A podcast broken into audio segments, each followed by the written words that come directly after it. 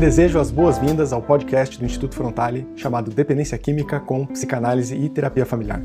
Eu sou Rafael Mestres e, junto com Nicásio Mendonça, nós coordenamos o Instituto Frontale, que tem como principais frentes de atuação o tratamento ambulatorial de problemas com drogas e a divulgação de conhecimento de qualidade sobre dependência química. Se quiser saber mais sobre nós, entre em nosso site www.institutofrontale.com.br. Lá você vai encontrar textos que escrevemos com muita dedicação sobre o assunto, assim como os cursos que criamos para capacitar familiares e profissionais. Se você é pai ou mãe procurando ajuda para lidar com o problema de drogas de seu filho, você vai querer conhecer o nosso curso Filhos Sem Drogas. É só digitar no Google curso Filhos Sem Drogas para ter mais informações. Se você é profissional da área, vai se interessar pelo nosso curso Intervenções Familiares em Dependência Química. Também encontra mais informações no nosso site ou buscando no Google. E por último, temos um grupo de WhatsApp onde compartilhamos novos episódios desse podcast, assim como textos e reflexões sobre o tratamento da dependência química. Se quiser participar, é só entrar em contato pelo nosso site que te enviamos o link. É muito bom ter você aqui com a gente e espero que aproveite este episódio.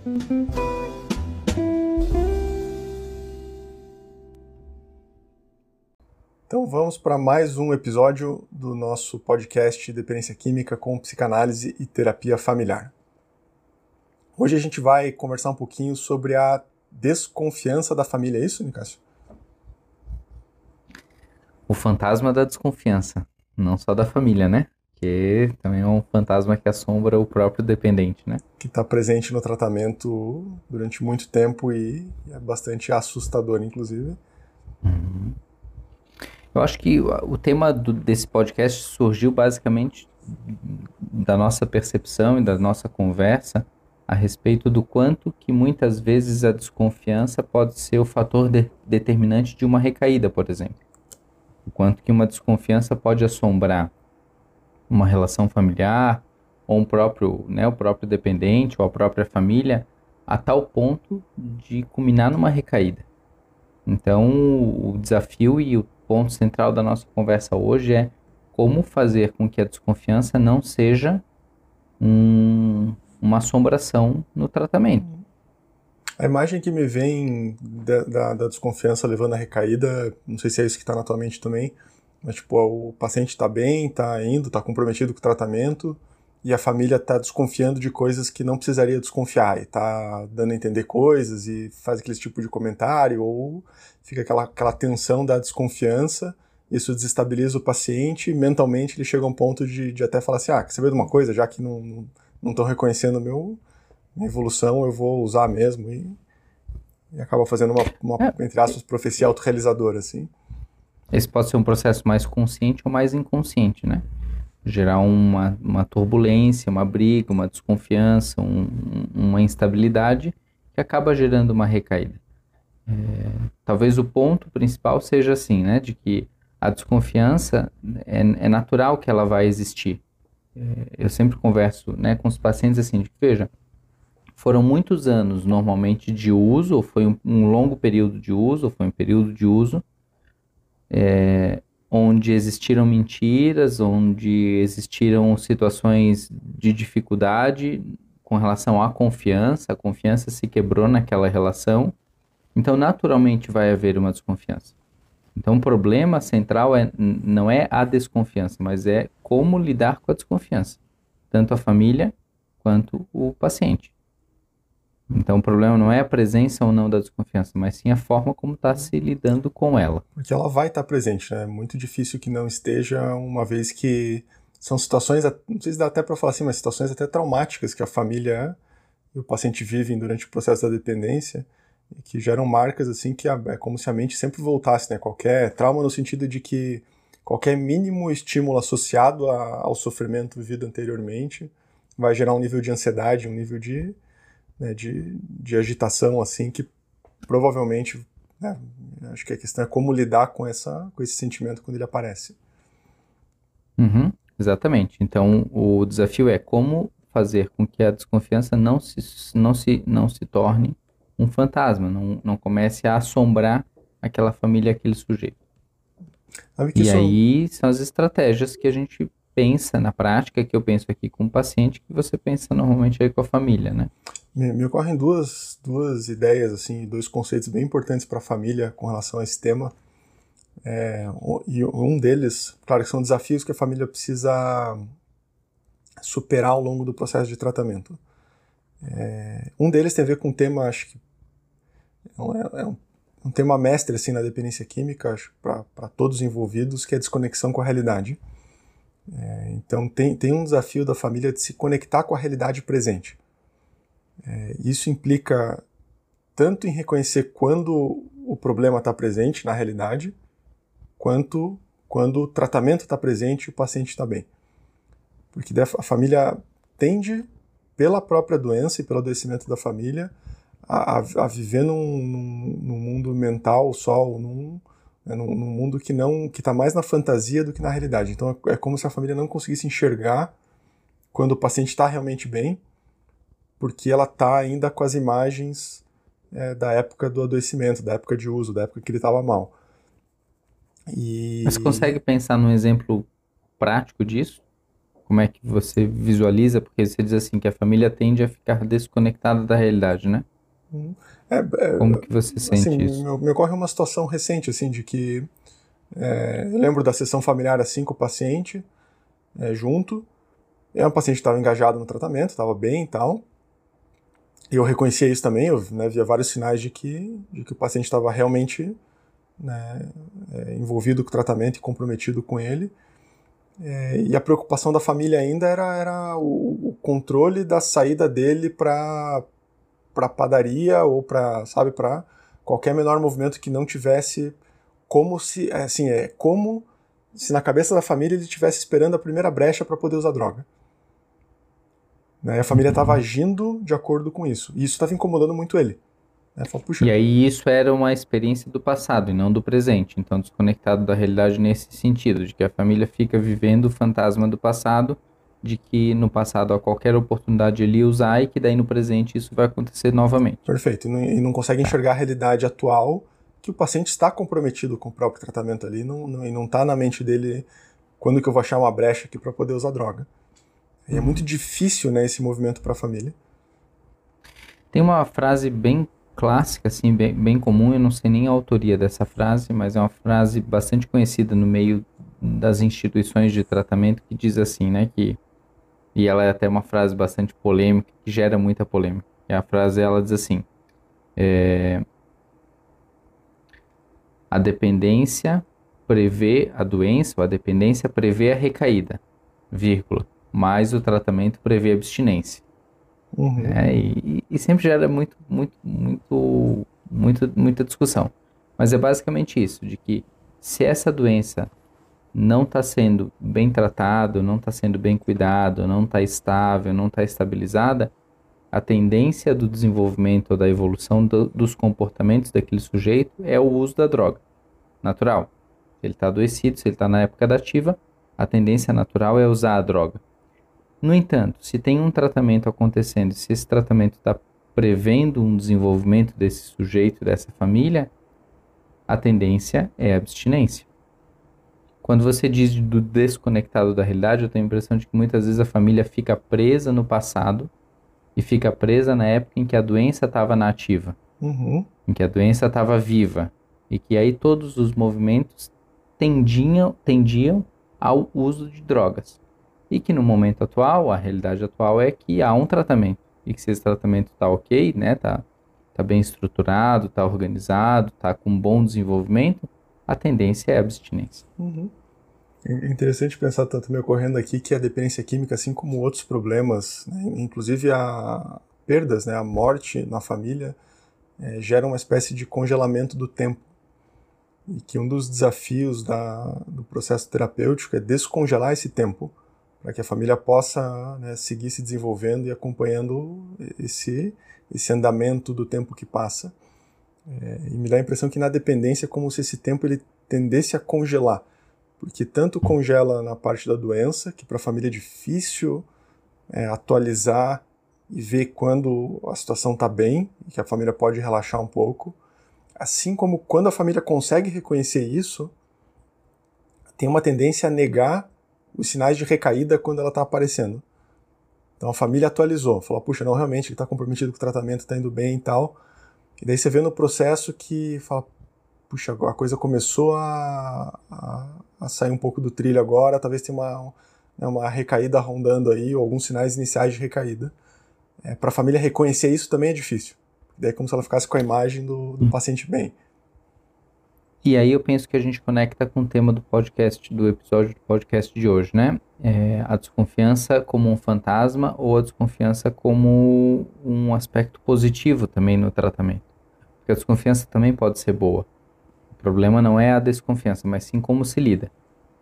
Eu penso que a família pode lidar com a desconfiança da maneira antiga, não falando e não conversando sobre. Então, se essa família estiver presa no passado estiver presa nesse congelamento do tempo, ela vai tender a não conversar sobre, porque ela vai partir do pressuposto que a pessoa vai mentir. Então não, não adianta eu perguntar se está usando ou se teve vontade, ou porque tem medo da resposta, ou porque tem medo da mentira, e aí não conversa, e aquela desconfiança fica como um fantasma na cabeça. Então a família vê o movimento do sujeito e fica pensando, né? De repente ele chega em casa do trabalho mais irritado. E a família pensa: ah, será que ele está irritado porque ele está com vontade de usar droga? Será que ele está com vontade de usar? Será que ele está com vontade disso ou daquilo? Será que ele usou? Será que isso é efeito do uso e aí ele está mais irritado porque ele usou? E aí fica aquele fantasma na cabeça da família e aí a família não consegue conversar. E nesse sentido eu penso que a desconfiança vira uma assombração. Virando uma assombração, aquilo não é conversado, aquilo não é pensado, aquilo não é discutido e tende a começar a minar a relação. Mina a comunicação, mina a interação, vai minando aquela relação de forma que daqui a pouco fica impossível estar perto. Daí o paciente percebe que a família está estranha e diz assim: o que, que, é que aconteceu? E ali, de repente, muito fácil vira uma briga. Uhum. E aí essa briga vai podendo desencadear uma série de outras situações que muitas vezes leva para uma, recaída ou não. Então esse é um caminho, não conversar sobre. No entanto, se vem uma desconfiança e a família pode conversar e dizer assim: olha, percebi que você chegou irritado hoje do trabalho. Tá tudo bem? Né? Aconteceu alguma coisa? Ou às vezes até ser mais direto, né? Poder dizer assim: olha, eu, você saiu ontem à tarde, foi em algum lugar e eu fiquei em dúvida sobre você ter usado ou não usado. Podemos fazer um exame para, né, comprovar? Se a pessoa está bem, normalmente ela vai dizer não, tudo bem, vamos fazer o exame. Mas a coisa ela é dita, ela é clara. Uhum. Né? Então ela não fica, não fica um fantasma rondando a relação, fica conversado. Sim. A questão da comunicação ela é chave nesse processo. Eu estou me lembrando de, um, de uma família que eu achei muito interessante assim, que o filho quadro dependente de tratamento, em tratamento, bem comprometido com o tratamento, e a mãe estava ansiosa para marcar uma sessão familiar. E na sessão daí ela, ela me pergunta assim com a, com a ansiedade assim, tá, mas é, eu preciso eu preciso de ajuda porque eu preciso saber como como que eu posso ajudar meu filho mais ou né, como é que eu lido com, com o tratamento dele e tal. E eu achei muito interessante ela me perguntar isso, porque com o filho bem a primeira coisa que me ocorre é tá, a senhora já perguntou isso pro seu filho? É, hum. é, não, não, não perguntei, bom, então pergunta para ele, tava na sessão, né? Falei, ah, então pergunta para ele, pra vocês conversarem um pouco sobre isso, é, porque eu acho que ele é a melhor pessoa, né, para para te orientar sobre como ajudá-lo, uma vez que ele está comprometido com o tratamento dele. E foi muito bacana, porque daí ele traz a coisa de uma forma extremamente é, pessoal e concreta e individualizada para ele falar, mãe, puxa, eu gostaria que quando a senhora sentir isso, a senhora falasse de tal forma, ou quando eu estou assim, que eu pudesse falar com a senhora é, sobre isso, que a gente pudesse fazer tal coisa. E foi dando uhum. né, várias coisas e pô, resolveu para ela. É só uma questão de ter uhum. conversado um pouco sobre aquelas angústias que ela estava sentindo com relação ao tratamento com o filho.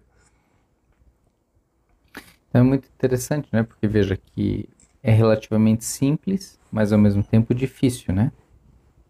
Não, não é complexo, é simples. Conversar sobre aquilo que está vivendo, ou que está percebendo, ou que está sentindo, ou que está achando, ou que está fantasiando, mas conversar sobre aquilo né? é relativamente simples. Mas é difícil porque existem barreiras que foram sendo construídas ao longo do tempo que impedem que essa comunicação possa fluir de uma forma mais natural, né? Que é um, é um padrão desconhecido. A família acabou, acabou se acostumando com padrões de comunicação ao longo de muitos anos, que é padrões de não falar, de quando fala da briga, né, de não, não expressar o que sente, de, de ser uma comunicação eventualmente o mais agressiva ou mais passiva. É, e os exemplos que a gente está dando aqui são de comunicações assertivas. Né? Então, a uhum. comunicação passiva é aquela que você engole aquilo que você teria para falar, que você sente, que você está experienciando. E agressiva é aquela que você acaba acusando o outro, né, sem conseguir falar exatamente sobre aquilo que você está sentindo ou vivendo. É uhum. assertiva, que é esses exemplos que a gente está dando aqui, é assim, não, vou expressar exatamente aquilo que eu estou pensando e sentindo para poder conversar sobre isso, sem invadir o espaço uhum. do outro e sem me omitir naquilo que eu também tenho para conversar. Isso é um desafio enorme, né? muito simples explicado assim, mas quando você vem de uma vida de comunicações passivas ou agressivas, encontrar o ponto da assertividade é um, é um desafio razoável. Quando a gente vai estudar assertividade, isso é uma coisa muito bacana de se perceber, né? Porque é, se coloca de forma bastante clara e objetiva que ninguém consegue ser 100% assertivo em 100% das situações. Então a gente não, não, não, não consegue alcançar esse nível de assertividade né, é, impecável. Não, não existe isso. Até porque então, eu tenho que impressão... existe é o desenvolvimento, né? Dessa condição do poder se comunicar. Eu tenho a impressão que, que para que isso seja possível, exige um nível de clareza dos próprios sentimentos e das próprias questões que estão é, em funcionamento naquele momento específico para poder traduzir que muitas vezes a, né, os pais ou o próprio filho, né, o, o adicto, enfim, que, quem seja da família ali ou na comunicação não tem nem consciência do que, que realmente está sentindo. Né? Vem só um impulso que não, não chega a ser pensado, né? é um desconforto, é um... um peraí, eu estou assim irritado porque eu estou desconfiado que talvez meu filho esteja pensando em, em, usar porque ele saiu e tal. Nem chega a elaborar esse pensamento, né? só dá uma irritação hum. e aquilo se manifesta. Então me parece que a, pré-condição é essa consciência do peraí, o que está acontecendo comigo? É, e aí eu posso conversar sobre isso. Bom. Bom, então fica aí no final do episódio essa orientação né, da, do desenvolvimento da autopercepção e da condição do poder se comunicar com o outro. É, a definição, eu gosto muito dessa definição de comportamento assertivo que fala que a assertividade é a capacidade de poder comunicar de forma clara e objetiva aquilo que eu penso, percebo e sinto, sem invadir o espaço do outro e sem deixar que o outro invada o meu espaço. É relativamente fácil isso. Só que não, né? Então acho que esse é o grande desafio. É. E para a gente poder se comunicar de forma clara e objetiva o que eu penso, sinto e percebo, eu tenho que ter clareza do que eu estou sentindo e uhum. percebendo.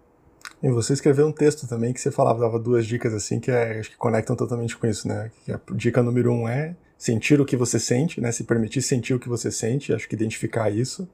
E a segunda é poder conversar a respeito desses sentimentos com a pessoa é, que está ali, né? Exatamente. A quem esses sentimentos se direcionam.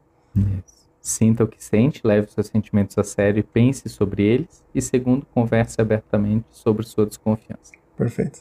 E isso é uma, um pouco de pressão também, porque a hora que você publicar, e você vai publicar em breve esse, esse texto já, a gente divulga no nosso grupo de WhatsApp, que para quem não não está participando, a gente ainda não descobriu uma forma de explicar como que participa do grupo, mas sabe que existe um grupo e a gente em algum momento vai encontrar um jeito de, de, de divulgar. divulgar isso.